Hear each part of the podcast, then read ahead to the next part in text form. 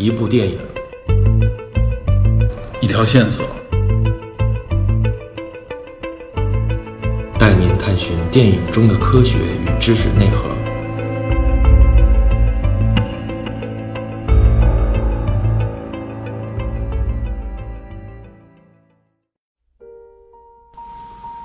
哎大家好，欢迎收听本期电影侦探，我是李根。Hello，我是 Peter。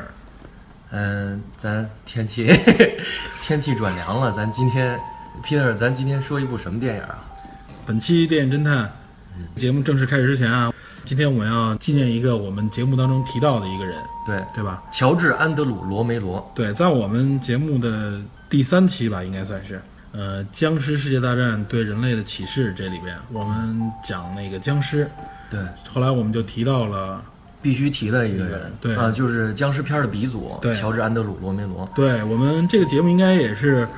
七呃二零一七年的五月份上线的，嗯。对我们五月份谈到了，嗯，结果前一段时间就七月份就对，七月十四号，对。这个老爷子在睡梦中辞世了，啊。享年七十七岁。对，而且我发现确实一下影视圈啊，这个新闻传播的还是挺快的，就说明大家对罗梅罗的这个地位，包括这人的影响力还是很认可的，对。对吧？啊，纠正一下，七月十六号，啊七月十六号，七月十六号，对，那我们就在这儿也是简单的那个缅纪念怀一下缅怀和纪念一下，嗯，愿愿他在这个天堂能够继续写他的喜欢的故事。但愿天堂没有僵尸。行，行，这个对我们，因为毕竟我们节目提到了嘛，这个正好也刚刚发生，所以我们这儿简单做一个这种缅怀吧。嗯。那我们就接下来就进入本期节目，好，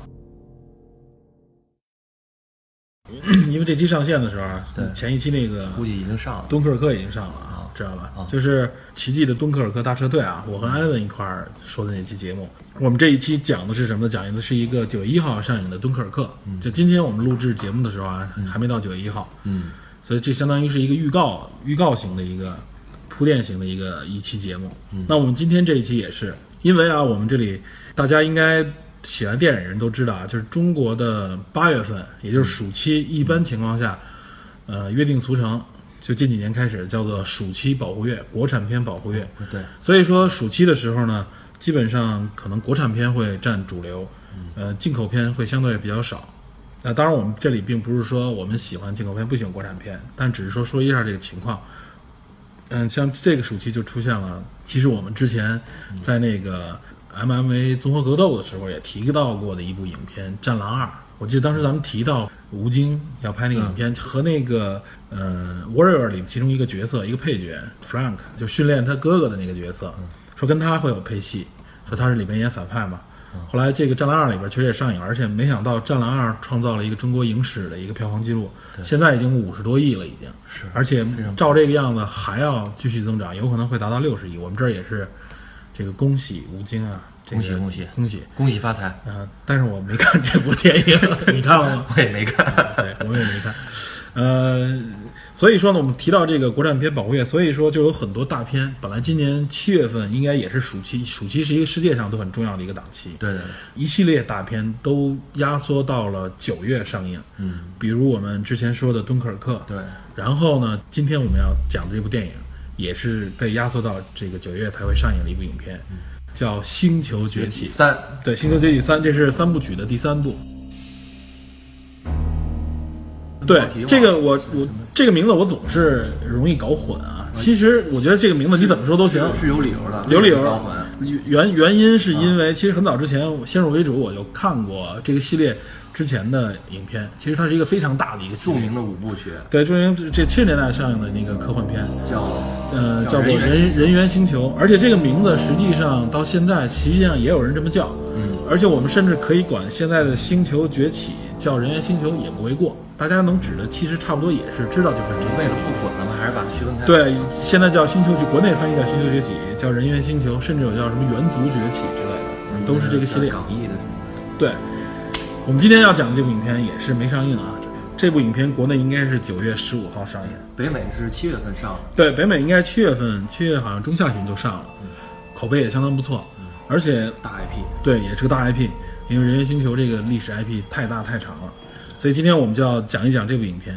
也是为了给大家以九月观影提前做一个预热。然后碰巧去有有一个新闻啊，就前两天滚石评出来那个全球四十部最佳的科幻片，啊，咱们这个电影侦探节目里边说了很多部影片都出现在在列，比如说降临，比如说赫尔第一部降临，对，然后这个今天说的这个《星球崛起二》呃，应该算是今咱们今天要说三，嗯三，但咱们要把把这个系列都介绍。对对对。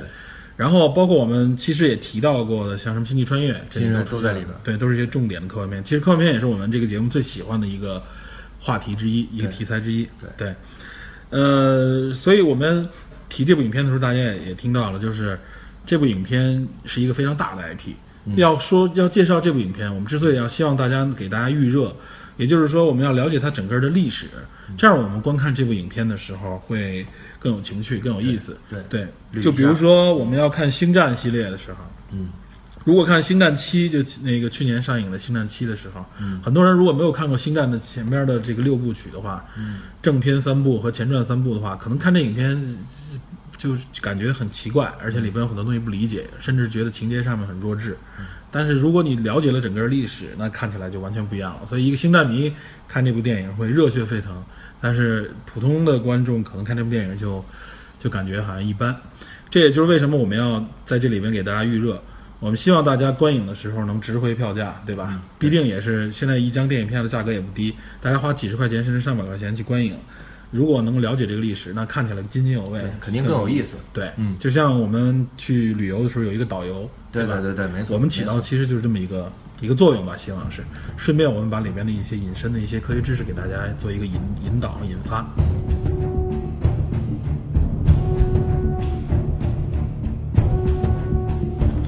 那我们就嗯、正式开讲，讲讲一讲这部电影，因为我们要讲的是一部还未上映的电影，我们也没看过。看海报是看见了，海报、预告片我们都看了，对，但这部影片我们没看过，所以我们更多的会着重于介绍历史和相关的一些知识。嗯，呃，这部影片首先说，目前这个这个上映的这个三部曲啊，这里边我觉得有两个人需要着重介绍一下，一个就是他的这个导演，叫马特·里夫斯，呃，《星球崛起》的二第二部和第三部都是他拍的，第一部不是他拍的，第一部应该是那个谁，呃，罗伯特·瓦耶特导演的，也有人翻译叫鲁鲁伯特·瓦耶特，嗯，反正这么翻译的人很但是后两部后两部就是《星球崛起》的后两部，一个是《黎明之战》，一个是《终极之战》，都是由这个马特里夫斯导演的。而且我记得我看到有影评评评论这个第三集，也就是这个马上九月十五号要上映的这部，呃，决战的时候，就是说本来呢前两部曲拍的已经很好了，技术也很成熟了，嗯是，大家认为可能最后边其实不需要再做什么提升，直接延续一下之前的故事就可以了。但没想到他无论在电影的情节方面，在这个场面。场面方面，不光是场面了，包括在技术方面，都有更更新的这个突破。嗯，就是所以给大家带来的感觉，跟尤其是这个专业影评圈的感觉会非常好，就觉得这个导演并没有坐在原来的胜利果实上享受，而是真的又有新的突破在各个方面。他还拍拍过什么吗？哦，这个导演我们我们我估计可能大家知道真的不多啊，但是这个导演曾经拍过一部我看过的影片啊，科幻片，零八年的叫《格罗佛档案》，嗯，就是这个对 DV 拍摄伪，记录吧？对伪纪录片，手拿的一个 DV 现场伪记录。呃，这个影片应该算是他的一个成名作，他因为这个影片就进入到了尤其是科幻 IP 领域里面来，嗯，而且他拍的这个《星球崛起》确实是非常厉害。还有一个那个美版的《生日物件》，这个喜欢看恐怖片的肯定了解。对，说明这个导演拍这些，嗯也是现在比较流行的题材，恐怖啊、科幻类的这种手法呢，还是很有想法的。很牛的一个，对，这是导演。嗯，那另外一个，我觉得就更得介绍一下，就是安迪·瑟金斯，嗯就是这部影片的主演，也就是凯撒的这个，Caesar，对 Caesar，凯撒的那个扮演者，他成名应该是在《魔戒》中那个咕噜，嗯知道吧？就是他成名，他就是完全是这个三 D 捕捉，嗯呃，这个演员以这个成名。其实他也拍过很多就真人出现的影片，他我记得他还拍过爱因斯坦的一个相关的一个专辑影片，他扮演爱因斯坦。但是他确实成名是因为咕噜，对，因为咕噜，因为这个就是三 D 捕捉的这种新的这种拍摄手法，也就是他并不在影片当中真正露面，完全是以这个三 D 形象出现的。介于后对他介于这个动作捕捉，其实表演完全是他自己，嗯包括因为现在的动作捕捉包括了这个肢体语言，嗯包括配音对，包括他的面部表表情全都是说白了就是他塑造了这个角色。但是，嗯，我们要说一点啊，就是在《魔戒》当那个时候啊，嗯魔戒》的时候拍摄这个动作捕捉的时候，他更多的是捕捉动作，表情那个时候还无法做到一个真正的捕捉，嗯。表情是后期动画画上去的，也就是制作出来的。嗯嗯。但是在这个呃《圆球崛起》当中，完全是就是表情也是完全捕捉的，嗯。这一点很厉害，就是在我们能看到在一些介绍里边能看到它的制作的特效，嗯，在五官上边那个对它的面部上面是会贴上很多，就画上很多这个点。捕捉点，对。呃，在它的头部会固定一个摄像头，那个摄像头专门就是捕捉他面部这些表情。我记得《阿凡达》的拍摄当中也是用类似的手法，但据说《阿凡达》这个拍摄手法的成本要比这里面要高，嗯。而且他们很多都是在呃摄影棚里面拍摄的。嗯，这部影片成就在于它是那个现场实景捕捉，这也是一个技术上的突破，这应该是在一里边就做到了。呃，就是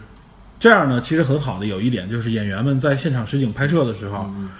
他就是在戏内就完全台词跟大家一起来拍进来的，而不是说他只是很多影片我们记得有的科幻片也是，他可能就是找一个替身也不说话，他就只是。摆一个高度，甚至有的人拿一个架子摆一个东西，代表哎这是头部，让演员们盯住这个脸，你们来说台词就行了。但那个时候后后边的完全都是靠三 D 来补，但这个不得不发生一种情况，就是感觉很生硬。对对演员们那个配合，你能看到眼神上实际上也不是在人与人交流。但是这部影片的拍摄，它完全用了现场捕捉、现场或特效，所以这个效果非常好。对，也就是说那个大猩猩 Caesar 的这个表情和动作完全是他演的。对，完全是他演，而且现场和这些演员们互动，这样其实也是方便了导演，方便了演员们之间，这样完成更好的完成这部影片。呃，我看到网上有很多人呼吁啊，应该给这个安迪·瑟金斯至少一次奥斯卡最佳演员的一个提名，甚至有人提议说奥斯卡应该设计设一个专门的奖项给这类演员。我觉得其实他竞逐这个最佳男主角之类的，应该问题不大。我记得《指环王那》那一部的那个当年的那个奥斯卡奖，现场就没少提他。对，确实是提到他了。对，因为咕噜这个角色，因为大家都知道咕噜这个这个角色在影片当中印象非常深刻，但是到底是谁扮演的呢？就是他，所以他成名也是在在此。可以说他是目前这个全球最好的一个，就怎么三 D 捕捉这种特效的这种演员。嗯，这个安迪·瑟金斯，我记得国内的导演陆川儿曾经说过，嗯陆川儿说过这么一句话，他说他那时候拍他拍的前一段那个也是中国的大 IP，这个九层妖塔，嗯，就是《盗墓笔记》。盗墓盗墓类类的影片，反正我是觉得都不太好。确实，影评里说这个 IP 基本上被影片都给毁了。嗯、先咱不评价影片本身啊，就说它里边的一些特效，它里边会有出现一些怪兽之类的这种角色。陆川说，当时那个动作捕捉完全捕捉的是导演自己的动作，就是陆川自己上 哦，去，他演怪兽。对他来就是做这个动作。当时因为他说，就是国内其实好演员很难找，那好的动作捕捉演员就就更没有了，所以只能导演自己上。呃，这点完全可以理解，这样也就证明了这安迪·瑟金斯实际上他的难得之处。我相信这类的角色和演员，随着这个电影技术的发展，应该越来越多。对对对。其实这个这个这个很有意思，因为这个动作捕捉，他肯定演的不是人，对 他肯定演的不是人，他不是演咕噜那种，就是演猩猩这这种。对，就是说，呃，因为确实，呃尤其是在电影里边，尤其是科幻片也多，它需要很多非现实的角色，但是都是基于人嘛，有只要是你有对话有对白，嗯。它是个角色的话，所以我觉得这类演员应该会越来越越多。嗯。嗯，但是有一点我说的就是，它并没有像一开始大家所想象的，因为技术的发展，那么演员这个角色是不是慢慢就会淡出了？以后就都大家贡献个脸就可以了，以后都是用电脑模拟就可以？其实不是这样的。我觉得就是对，这个技术也表明了，就是它真正需要的还是人类的表演，没错没错。人类在后边支撑，然后技术呢，而是把它包装、把它强化，对甚至把然后把为它增色而已。对，现在 AI 毕竟还没达到那个高度，对所以我觉得活动肯定还是对。我觉得很长一段时间，我相信这个表演应该都是依靠的是人类角色的。嗯，对，所以这个大家也不用担心会有一种说啊，是不是演员会被替代？对，这里我们多说了几句，就是这个主演和导演，嗯，然后我们就得介绍这部影片嘛，因为我们要介绍，可能要会比较比较大的篇幅来介绍这部影片的历史，嗯，所以我们要先回顾一下，把它的这个发展史给大家简单的说一下。我觉得介绍这个历史必须先说，其实它也源于这个 IP 呢，源自于哪儿呢？它源自一部小说，是对吧？对，法国作家、科幻作家，对叫应该算是他不不算是纯科幻作家吧，他就是个作家，但他写了科幻小说。对对对，没错没错，他还写了这个《桂河大桥对，《桂河大桥》就是他写的嗯一部战争被编成电影对战争小说。》，嗯，这个是法国人，他是叫皮埃尔·布勒，对，在六三年写的《人猿星球》这部《人猿星球》对，科幻小说，确实影片基本上是尊重他这个整个的这个小说的故事框架。嗯，然后呢，在七呃六八年吧，应该是对，六八年开始搬上荧幕，搬上银幕，就拍了《人猿星球》，嗯一下一拍拍到了七四年，好像是，反正就是从六十年代末拍到七十年代初，呃，前出了五部电影，一共出了五部电影。还有一套剧集，对，剧集也是后来七十年代出的。这五部电影比较有名，尤其是第一部非常有名，就是《人猿星球》。对，对，我记得在上个世纪啊，逢凡是提到科幻片的时候，多多少少都会提及这部影片，嗯。因为它有一个特别经典的镜头，嗯，这个就是结尾那块儿。对，就是结尾那块儿。这是这部影片之所以震撼大家的其中一点，就是首先科幻片它这个故事我们简单说一下，说的就是像是一个应该是一个人类的一次呃科学的这种探索，嗯，呃，宇航员呢驾驶飞船进行超光速的这个飞行，嗯，然后后来结果他们到了一个呃一个星球上面，他们不知道这个星球是哪儿，但发现这个地理环境和和地球很相似，然后二二零多少年了？二三零几几年了？对，反正就是过了若干就遥远的未来了。宇航员进入，然后降落到这个星球上以后呢，影片是说，呃，有由于有宇航员在这个飞行过程当中去世了，然后幸存的宇航员降有一个女宇航员，对，幸存的宇航员降落到这个星球上以后，发现，哎，这个星球上不仅有和人一样的这种人类，还有猩猩，但不过呢，人类好像处在被统治的这个地位，猩猩是这个地这个星球上的衣不遮体，食不果腹。对，然后猩猩实际上是这个星球的主宰，而且他们奴役着这个人类。对，大概的情节实际上就是这样的一个故事。然后呢，宇航员呢实际上是融入到人类的群体当中，好像是带领了这些人类是反抗猩猩的压迫，对有一点这个情节。然后其中猩猩的角色当中也有，呃，这个对人类有情感，然后协助他们的这种这种角色。大概的故事情节就是这样。然后这个影片之所以说它科幻片都会提及，就是它最后结尾的时候的一个著名的一个场景。我记得上个世纪我在一些介绍科幻的这个影视节目里边就看到过这个经典镜头，那时候我还没看过这个电影，嗯，就是在海滩上面，对，应该是男主角和人类的那个幸存角色，然后他们在海滩上，呃，在走吧，可能也是在逃逸这个，呃，逃脱这个猩猩的这个逮捕吧。嗯然后最后突然在海滩上，他看到了一个嗯，震撼的一个场景，就是一个倒在沙滩里面露出只露出头颅的这个巨大的美国的自由女神像，对，对残损已经非常残损的这个不全的这个自由女神像。非常棒的，这个时候，这个结尾一下给观众带来一个极大的震撼绝。对鸡皮疙瘩起来了。对，当时看到这个这个场景的时候，哦，原来大家恍然大悟，这就是地球。这个我们实际上到了地球了。对对这个到了地球若干，这是若干年以后的地球，猩猩统治的人类。也就是因为这么一个镜头，我相信啊，其实这个小说本身也是最后这么一个反转，给大家强烈的印象，让给给这个 IP 就深深的植入到人们的这个内心。嗯，也就是人类和猩猩的这么一个地位的转换。嗯，实际上呢，就是这里所提的这个猿猴，就是猿类统治了这个地球，奴役了人类嘛，实际上是这样一个一个故事。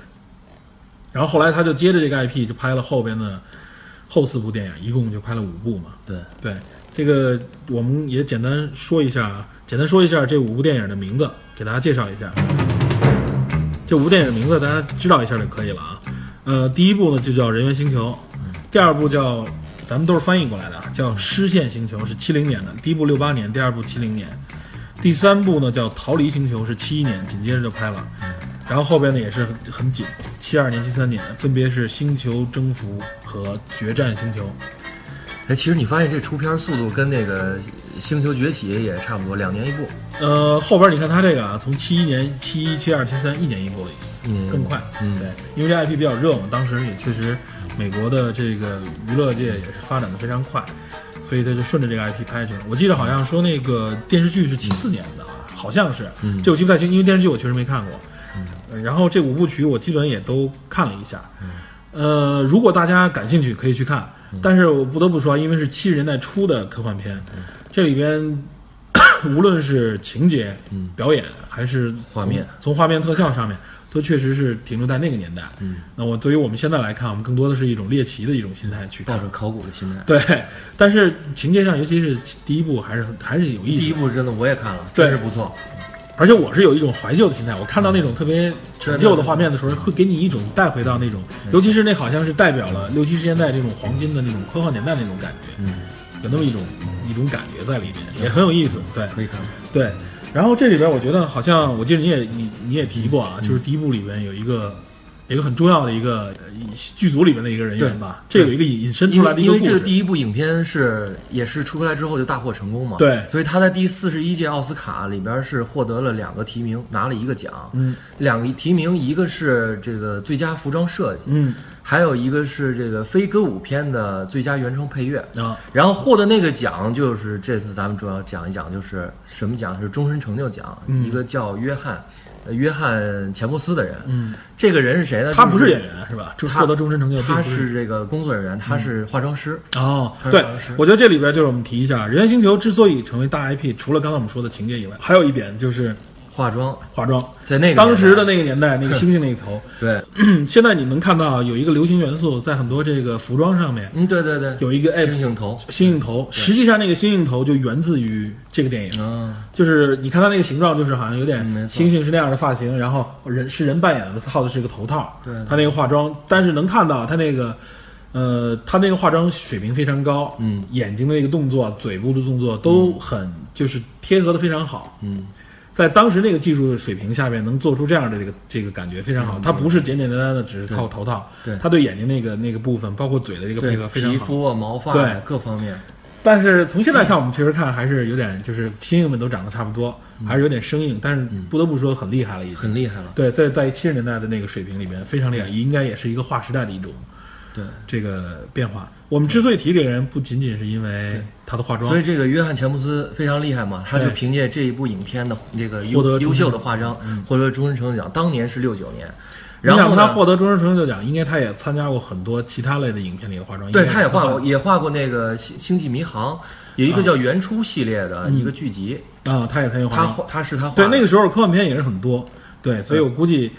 呃，所以之所以能拿终身成就奖，肯定它不仅仅是因为这一部影，片。还有还有一部是《月光光心慌慌》的第二部，也是恐怖片儿，嗯就是他他他画的这个都是大家可以看出来，对化妆的要求都是比较高的，嗯，而且变化很大的一种化妆显。功力的。对对对，尤其在那个时候没有电脑技术，没有 CG 技术，没错靠的完全是这种化妆。对，在他在六九年获完这个终身成就奖之后呢，他在七九年就干了一件更有成就的事儿，是是什么事儿呢？就是，呃，大家都知道一部影片的《逃离德黑兰》Argo 本本阿弗莱克，哎，对，本阿弗莱克因为这部影片还获得了最佳导演，好像最佳影片是也获得好多奖。对《Argo》这部影片《逃离德黑兰》非常成功，一下把本阿拉大本一下推到了一个可以说是在电影圈最高的一种荣耀和地位了。是，大家可能都知道这部影片，嗯它是基于真实事件改编的。对对对，然后这个咱们说这化妆师约翰钱伯斯，他就是这个参与救援这次行动的其中其中一个化妆师，一个原型。一个一个原型。对你说到这个的时候，我才我才意识到，他当时其实嘛，他们在美国说要建一个剧组，而且这个剧组新闻也要会报道。对他为了让他看上去很真实，他一定要邀请一些名人，他就他就邀邀请到了这个对。这个角色，这个真实的这个阿弗。莱克是演那个是演那个制作人，嗯，就他带领这帮人，然后手里有一化妆师，就对就去给这个化妆师非常常有名，获过奥斯卡奖嘛，所以当时这个伊朗政府也会认为这这肯定是一个真实的剧组了。对对，都是真人。对，然后他们成功营救了这些美国驻这个伊朗的这些大使馆的大使馆人对。回到美国之后，中情局也是向这个约翰钱穆斯颁发了才智勋章，这对是平民的一个最高的荣誉。也就是政府给平民颁发的一个最高荣誉奖。对对他，因为他确实参与了这个就是整个掩护行动，而且真是他也去扮演这个，而且真是好像有一个什么剧组一样。呃他们但我记得那个剧组，他们要拍的也是一部科幻片。他们说，因为在伊朗要取景，伊朗的那个地貌很有很有特点。这这个 Argo 也是也是一个也是什么意思？你知道，Ar Argo 真是有意思的。嗯，它是说什么采金羊毛的一个飞船的名字。对，就是那部科幻片里面的一个一个重要的一个情节。所以编的有模有样，对他们最终给赢了。嗯，这个，所以也就是说，这个《人类星球》这里边这个这个化妆师，他第一部里边的化妆师，嗯他真实参与了这个历史事件。对然后这个历史事件又被本·阿弗莱克在二零一二年搬上银幕。对啊，叫《Argo》这部影片嘛，获得了应该是一三年的那个最佳影片、最佳原创剧本、最佳导演获得了提名。这所以说本·阿弗莱克的一个非常高的荣耀。对这个整个就咱们就给他连上了，是吧？对对对，这个很有意思的一个一套。这就是这个约翰·钱伯斯这化妆师，对，这很有故事。这也是因为这个第一部《人猿星球》引发出来的啊，这也是一个那个电插曲。电影侦探给深深深的挖出来、探出来了啊。对，这是这是专业里面的一个信息。呃，他这五部曲的拍摄呢，其实第一部就基本上反映了小说，他只不过他如何延续下去，他是要把这个故事整个写写完整。对所以他就是前面几部都是围绕这个呃人和猩猩之间的这个抗争，然后他我记得他是第三部的时候呢，把故事呃就是这样来衔接。嗯，不是他们飞船不是降落在那个星球上，嗯，就是地球，实际上未来的地球。嗯。然后呢，就有猩猩最后乘坐协助他们的这个猩猩，嗯。一对夫妇吧，好嗯像是，然后乘坐这部这个飞船，呃，飞离的那个星球。嗯然后他们穿越到了，应该是就是当时现世的这个，也就是七十年代的美国。嗯到了美国以后呢，结果最后他们是，呃，想融入到这个当时的人类啊，当时肯定是融入不了了。最后他们实际上还是被人类杀害了。哎呦，他们，但是他们在被杀害之前，呃，就生下了一个孩子。嗯，这孩子的名字就叫做凯撒，就叫 Caesar。就是 Caesar。他是第四部和第五部的主角。他在那个影片里面，他实际上第四部里边，他被人类领养，嗯成了人类的一个相当于是宠物吧。嗯他后来他是在一个马戏团里面，应该是。嗯。当时反正那个情节我记得是，说是好像也有一个流行病爆发了，但爆发流行病是人类当时的所有的宠物都死了，嗯就是猫啊、狗啊什么的都都死了。后来人类发现我们可以用这个猩猩来 来来充当宠物，实际上也有一点就是奴役这个猩猩的这个意思，知道吧？在第四部和第五部里边，因为那个时候影片拍摄怎么说呢，表达比较的简单，就是明显的感觉就是人类对猩猩有一种这种压迫的感觉。猩猩们都也都穿着衣服，但都是被牵着绳子被人类怎么就像奴役一样，他们来干着一些最低级的这种工作。嗯，当时也是因为这个美国的文化背景吧，应该也是种族冲突的一个。一个比较高峰期高峰期的一个年代嘛，嗯对对对六七十年代，所以它也是以这个为背景来，实际上因为影视界嘛，也都是文化圈比较先锋的这个领域，所以他们是利用这个来影射这个对种族冲突。艺术来源于生活了。对，就是最终第四部、第五部就是，呃，猿类就是反抗人类的压迫，嗯。最后呢统治了这个地球，嗯。也就是把他的这个整个五部曲的故事画圆，嗯。就是这个先是穿越，然后发现猿类统治了地球，嗯。那到底是怎么统治的呢？他用这个整个后边的四部曲把它还原了，嗯。就是。猿猿族是如何崛起的呢？是他穿越回去的这个猩猩的留下的孩子带领的那个时候的猩猩们，就已经是在影片里面看着已经是就是进化的，可以协助人做很多事儿了。然后带领这些人打破了人类的压迫，有了也有了这种终极的这种战役。当时的这种背景也是核战争嘛。然后呢，最后就等于是统治了地球。他是这样来圆这个故事。嗯嗯 然后其实这个 IP 影响一直在嘛，嗯并不是说从七十年代一下就到二零一一年开始这个新的三部曲，中间其实还有一部影片。对，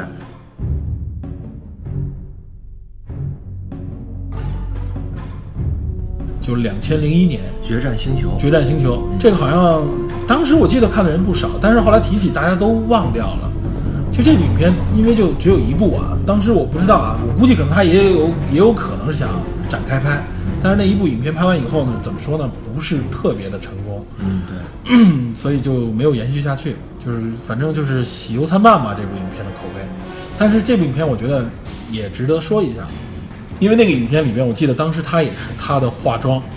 两千零一年啊，因为他那个时候两千零一年利用的 CG 还不是特别多，对，也是真人演的。也是真人演的，所以他这部影片里面的化妆，我记得好像也是获得过大奖。这部影片啊，也是著名导演蒂姆·波顿执导的，嗯，而且我记得他的这个电影音乐，我就印象特别深。然后主演的是当时已经成名的这个马克·沃尔伯格。对马克·沃尔伯格也演过不少大片了，对，包括那个什么呃《生死狙击》啊。然后他尤其是在在那个《变形金刚》里边的后几部里面，他也一直充当的这个人类里边的一个男主角，也算是一个挺著名的一个演员。但在两千零一年，当时他还是比较年轻，刚刚成名。另外还有还有那个谁，海伦娜·邦汉卡特。海伦娜这个演员啊，就是大家可能听名儿真是记不住，但她挺演演过很多影片，没错。里边也，尤其的形象，这个女演员，这个脑子比较脑袋比较大，哎方方的。《对爱丽丝梦游仙境》哎，对，她演的那个大大头红桃皇大头后，女王，对对对。然后《哈利波特》里边反派，对，还有理发师陶德也有。哎，对对对，他反正演演过很多这种很稀奇的这种角色，嗯在里边他演一只这个女性的母性的猩猩，这样协助人类、协助主角的一个对据说他应该和那个男主角，嗯，然后和女主角之间，他另外还有一个喜欢他的一只猩猩，就是那个反派那个角色对对对对他们四个人，他们四个人形成了一个四角恋的一个关系，对，很有意思。最后还有一吻别，对对对女猩猩和男主角，好像那个五你对部曲第一部也有一一吻。对对对，有一个吻别，那个镜头还还挺有意，看着也确实有点看着怪异，嗯你知道吧？但是这部影片就是两千零一年，影响可能相对来说比较弱吧。然后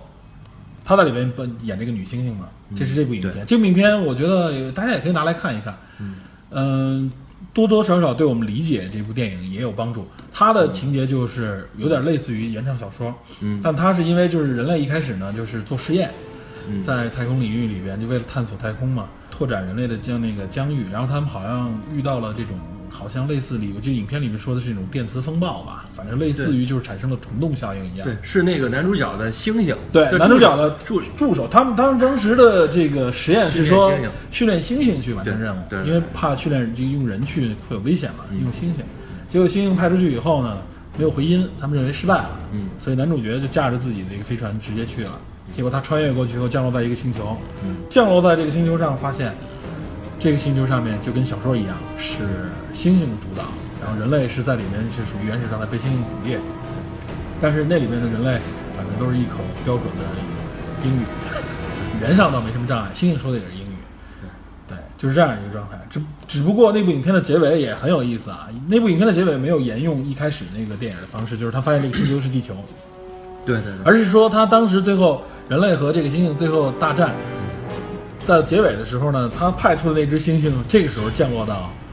对这个星球上面，关键时刻关键时刻降落了。然后猩猩发现，哎，这个原来是有有渊源，他们他们的传说当中曾经有一个猩猩降降临过这个，他们认为他们的祖先是这只小猩猩。对是这只真正的黑猩猩。嗯，我记得，所以当时所有整整群的猩猩都跪下来，对，然后等着这个猩猩的降临嘛。嗯，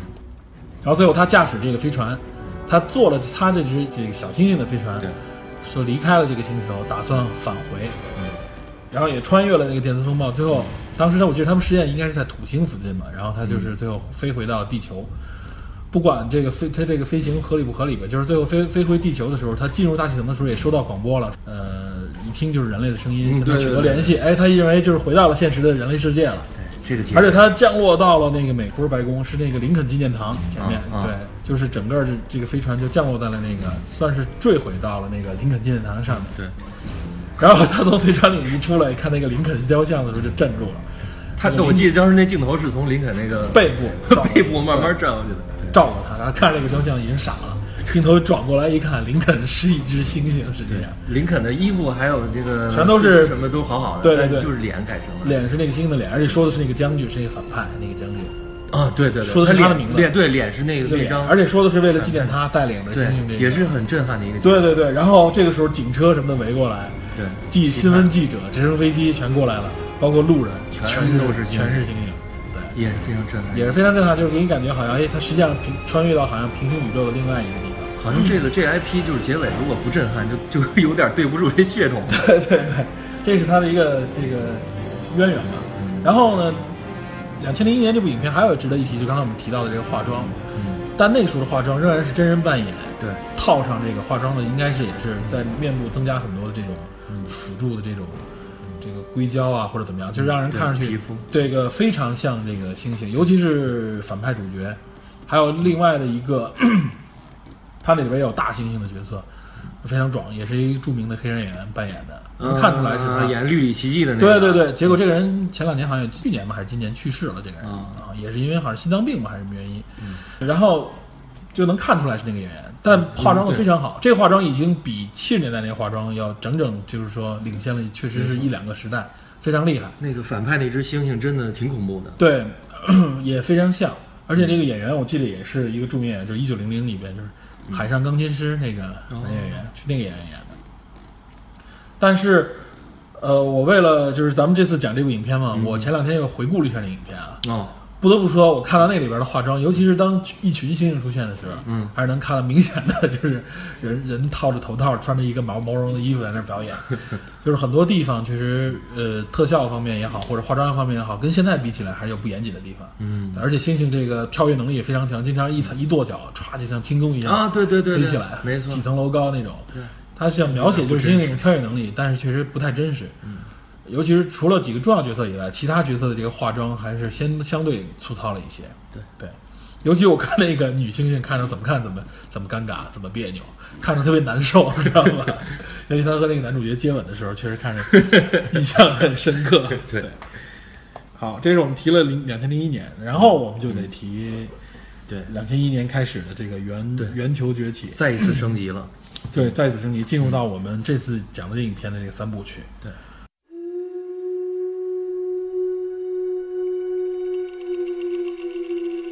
第一部曲，两千零两千一一年，对，一一年上映的。两千一一年这部影片啊，刚才我们说了，导演呢不是后来的这个导演，嗯，是那个鲁鲁伯特·瓦耶特。然后他的主演，其中一个人类的那个男主角，大家很熟悉的詹姆斯·弗兰科，网上一般管他叫什么弗兰兰。蜘蛛侠吧？蜘蛛侠里边第一版蜘蛛侠里边那个小绿魔嗯，是他演的，就是那个绿魔的儿子，就是小绿魔，就是他来扮演的。然后他其实也拍过挺多影片的，包括后来有很多就是很神奇的一种喜剧片，他拍了很多。这演员这个也很帅气，那这是挺帅的。很帅的，大家一看就能看出来。弗兰兰，他在里面扮演的是什么呢？是一个人类的一个科学家，他是这个抚养这个 Caesar 的这个，相当于是 Caesar 的父亲。对，然后另外呢，当然猩猩呢就还是著名的这个安迪·瑟金斯，嗯，对，一直从始至终都是他来扮演，这个很厉害。还有一个小配角，我觉得我们可以说一下啊，嗯、叫汤姆·菲尔顿。这个配角实际上、啊沃尔夫，那是那个叫什么马尔夫？对 Marv，他是这个 也是著名的这个系列影片《哈利波特》里边那个反派，对黄头发的那个那个哈利波特他们的同学，他一直是这个反派嘛。对，演反派演上瘾了，对，在这里面他演的也是一个小反派，结果最后后来是被被被 C 就给电死了。被电死了，但是戏份不是意外很多对，戏份不是很多，但他演的也还可以在里面。嗯，这影片我觉得，如果我们想了解这三部曲，一定我觉得这第一部实际上非常重要。嗯，他是把这个来龙去脉，如何这个猩猩对猩猩怎么是成长起来的，突变，包括人类这个实际上人类进入到灭亡的这个状态是怎么引发的，都在这部影片里面介绍了。嗯，这部影片我们简单给大家说一下啊，就是情节上面其实不难理解，一开始就是一个一个也是生物医学的一个公司里边，对就弗兰兰在里边实际上是一个主要的一个科学家。这个弗兰兰他们在这个公司研制了一种新药，叫 Q 啊，是一种基因药物啊，就治疗这个老年痴呆和阿尔茨海默症的。对，它实际上它里边它这个编号叫做 ARZ，当时是幺幺二。然后我记得他当时是给一只猩猩注射了这种药物以后呢，这个猩猩就是在呃智力的智商测试里面得到了一个满分，就超过了平时所有的猩猩，而且大踏步地超过。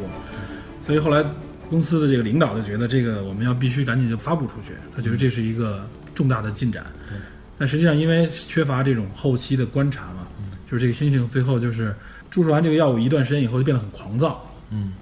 也是整个就是大闹了一下他们这个公司，所以导致他这个项目后来被停下来了。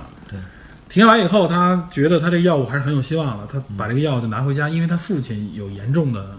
阿尔茨海默症，应该是，对，也就是老年痴呆了。对，他父亲本来是个音乐家，应该是教音乐的一个教授，就是严重的大脑退化，包括他雇来的这个佣人、嗯保姆都保姆都不愿都不干了，因为他就就确实这个病症就给人人类带来很大的这个生活带来很大的影响。后来他也是觉得没有别的办法了，他就想试一下，因为他这个算是还未成功的药。嗯，结果试完了以后，给他父亲注射完这个药，第二天早上起来就发现他父亲已经在楼下的钢琴前开始弹钢琴了，非常高兴，而且状态跟他他父亲主动跟他说：“我的病已经全好了。”是，当时那个状态，他看到以后，哇，很惊讶，很对特别的高兴。对。另外一个就是因为之前他那个猩猩的实验的失败，嗯，所以呢，他们当时好像我记得公司里面一共有十几只猩猩都被最后人道灭杀了。嗯，但是新饲养员呢，有一个饲养员跟他关系很好，对对对，给了他一只小猩猩，对对对。说我舍不得把这个杀掉，说你把这个小猩猩带走吧，嗯。你能抚养吗？当时他本来是拒绝的，他还说我也没地方养，但后来 因为看到这小猩猩很可爱，他带回家以后，怎么说呢，就留下来了。而且这个小猩猩实际上是因为是之前就那只母猩猩，就是他们第一次做实验那只母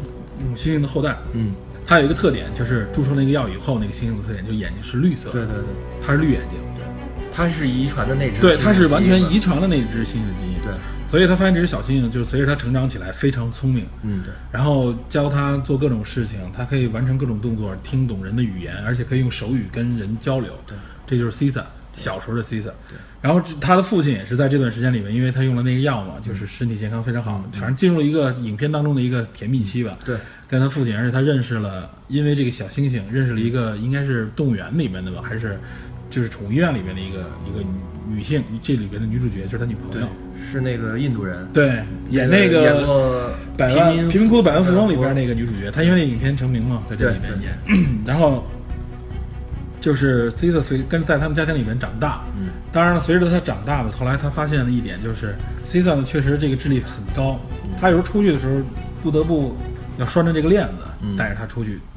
所以 Cesar 慢慢慢慢就感觉到自己好像这个链子对他自己来说就很别扭，对对，但确实这个弗兰兰对 Cesar 还是非常好的，把他当做自己的儿子，嗯而且在跟他这个女朋友接触的过程当中，他也是这么表达的，说这我就是我的家人嘛。对嗯对，所以他们俩之间的情感建立非常深厚，这是 Cisa 对人类有很深的情感的一个嗯原因。对，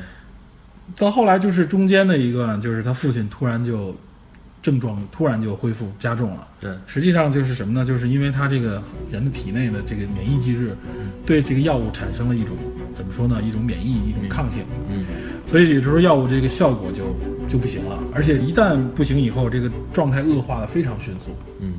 他父亲就是也是疯疯癫癫，因为已经傻了嘛对，出去到了路边就家旁边开了人家别人的车，邻居的车，对，然后呢，这时候邻居出来以为是偷盗呢，就一边辱骂一边就是想揍他的父亲，你知道吧？嗯就是邻居，这正好 Cisa 看到了，嗯。因为有人欺负他家人嘛，他就非常的激动愤怒，所以他冲下去以后呢，就揍了一顿那个人，嗯。而且我记得当时他是这个盛怒之下咬了那个人的一个手指，还把一个手指给咬断了。嗯。因为这一个镜头，就是邻居们都出来看到这一幕，嗯。所以有人就告了他，嗯而且他争取到没有把这个这个宠物人道毁灭，已经算很不错了。说要就关押他差不多九十天，嗯九十天以后由法院裁决嗯他有没有抚养权。所以这九十天放在哪儿呢？就不得不放在这个宠物收容收收收容所里边。对，他放在那个收容所里边，就是确实里边也有猩猩，应该是从动物园啊什么之类的，什么马戏团之类的地方，嗯这种遗弃的也好或怎么样的这种猩猩有很多。嗯 Caesar 也是在那个地方，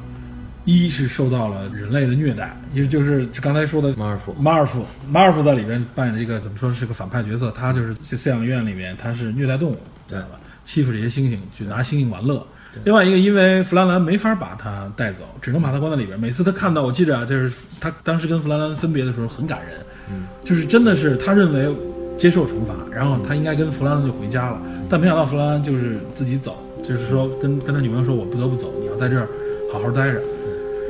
然后给他放到那个大笼子里面，看到那个壁画树，他一开始挺高兴，但跑了一圈发现只是一个笼子，然后那个壁画都是画的。对他后来就想离开的时候，他说要回家，打着手语，但是不得不把他关在里面，确实很很悲伤。他觉得是人类抛弃他了，对对对，但他还在自己的那个关的那个笼子的那个墙上画了一下他。其实他后边传接了这个一个元素，就是他的当时住在阁楼上那个窗户，对，一个圆形中间一个四角星的一个一个玻璃的一个形象，代表他对人类的怀念，对他家的怀念。然后弗兰兰中间几次来看他，来看看他都要求要走，但都不能带他走，所以他特别的伤心。实际他大家可能能能感觉出来，就是说他觉得他的主人对他的伤害不亚于那个马尔福对他的伤害。对，这个确实是，就是他觉得怎么说呢？站在他的角度，他的主人确实也伤害了他，没有真正起到保护他的作用。弗兰兰也很也没有办法，也很懊恼，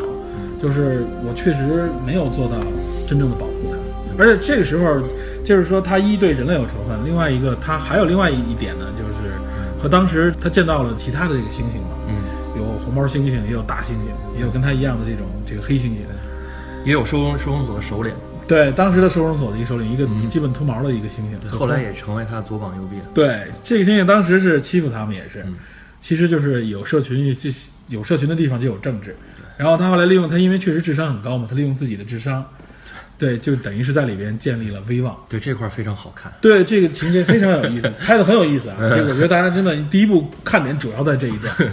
然后我记得这时候后来弗兰兰有机会把他领回去，嗯弗兰兰来接养他的时候，嗯因为之前的几次这种伤害吧，他这个时候本来想回家，他看到了跟他一起就是已经建立情感的这一群猩猩的时候，他觉得有必要把他的同类，他拯救他的同类，嗯，所以他拒绝了弗兰兰的这个对，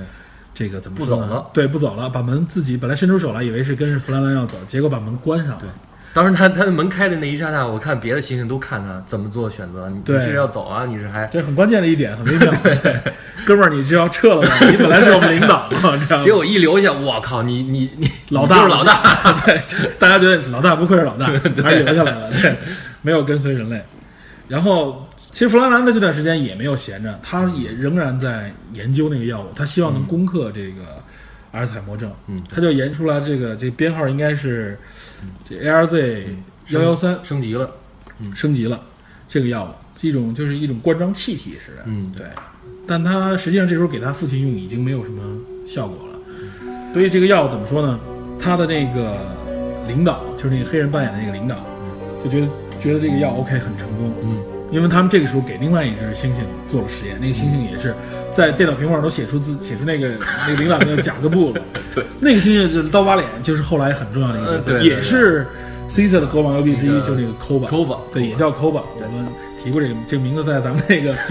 那个 Warrior 里边出现过，对对对 Koba，这很反正很彪悍的一个名字。那个猩猩，我记得当时我看到的，就给我感觉啊，就有点恐怖。那个猩猩确实脸上就有一个特别重的一侧眼睛是刀疤，没错它一个眼睛已经都完全就是白化了。还有虎牙虎那种那个它的虎牙火是犬齿非常大，嗯而且那个脸也是皱纹很重，反正极丑。非常丑。但是那种猩猩我们应该也见到过，就是这一集里面的猩猩都拍得非常好。而且我记得这个没错 Koba 在后来的时候啊，就是我看到他，就是在这部影片里边就这个表现了一个情节，他接受那个这个实验的时候啊，他都特别听话，然后上去做好了，他立刻就做好。就是一老炮儿了，在实验室里就是那个抚养员也说，说他这这每天都接受实验，他已经非常熟了。流流程非常熟悉。非常熟悉，就这 Koba 一是很聪明，另外一个就是他说明他这个被实验过很多次。对，这个在第二集里边，Koba 跟 Caesar 的交流当中，他提到过，说我的成长，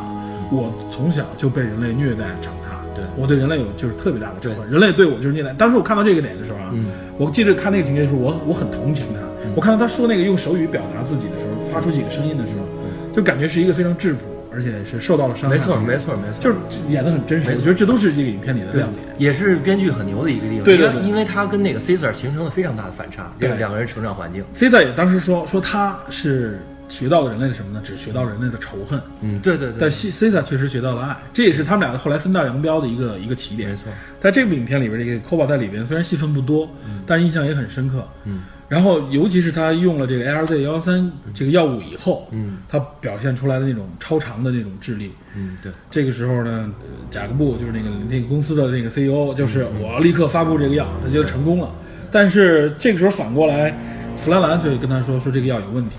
说不能用，说你赶紧要停止。然后那个人说说我们你你你去搞你的研究，我来挣到更多的钱，何何乐而不为呢？但是这个时候他说我辞职，弗兰兰就离开了这个公司，这也是埋下了这公司就面临灾难的一个一个伏笔。对，然后这个时候回过头来，抚养院里边的 Caesar 呢，他取得了所有猩猩信服以后呢，他就要谋求要解放这些猩猩了。嗯，这里边这段情节也非常的经典。嗯，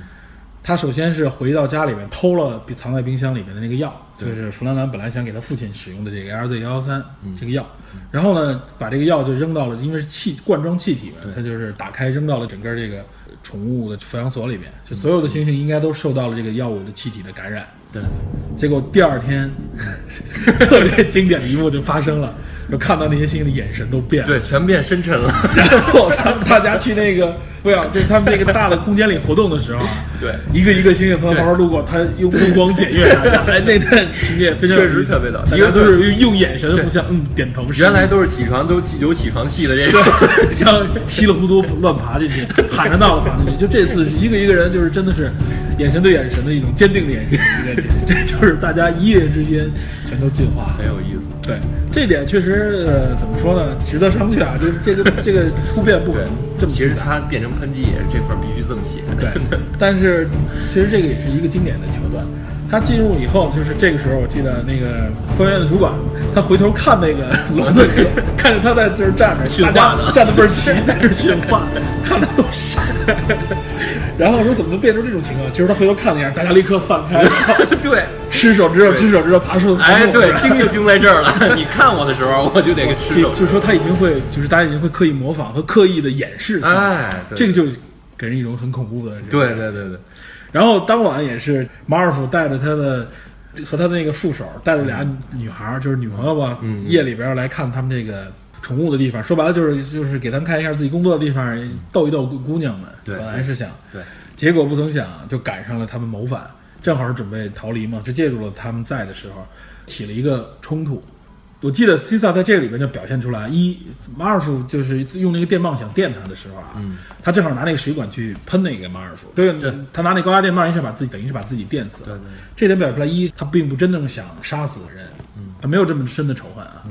这是从始至终西萨的一个带的一个情绪。另外一个就是另外一个有点。结巴的一个抚养员，嗯，那个那个人人品对，那人品并不差，只不过他被那个马尔福一直压迫。他看到这些猩猩的时候，本来想跑，跑猩猩把他抓住了，一顿乱锤。这个时候，C 萨过来了，把他们都推开，说你不能杀死这个人，所以就把他关到那个屋子里面了。这能看出来，就是 C 萨还是他是对人是有情感的。这会儿我记得那个 C 萨已经开始喊那个单词了，对，No，对，这个也是这个第一第二次喊，对这个震撼单词就是让他滚回去，都滚回去的时候，他喊了一句，当时。当时这个人都吓傻了嘛？对，是挺震撼的，非常震撼的。我也没想到第一次看，对他看到这一点，这个也很震撼。这个所以是这是第一集里面的重要几个桥段。